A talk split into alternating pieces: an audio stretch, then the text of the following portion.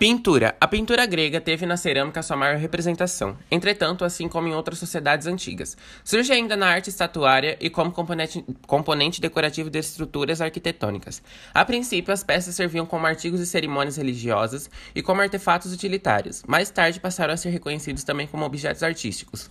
Características da pintura grega: equilíbrio das formas, harmonia nas cores e desenhos, representações de deuses e de cenas cotidianas, representações realistas e uso da técnica de fresco, têmpera e encáusticas nas pinturas murais.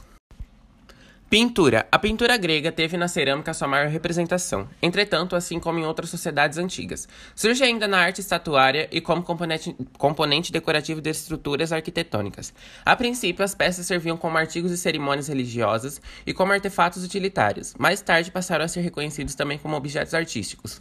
Características da pintura grega: equilíbrio das formas, harmonia nas cores e desenhos, representações de deuses e de cenas cotidianas, representações realistas e uso da técnica de fresco, têmpera e encáusticas nas pinturas murais.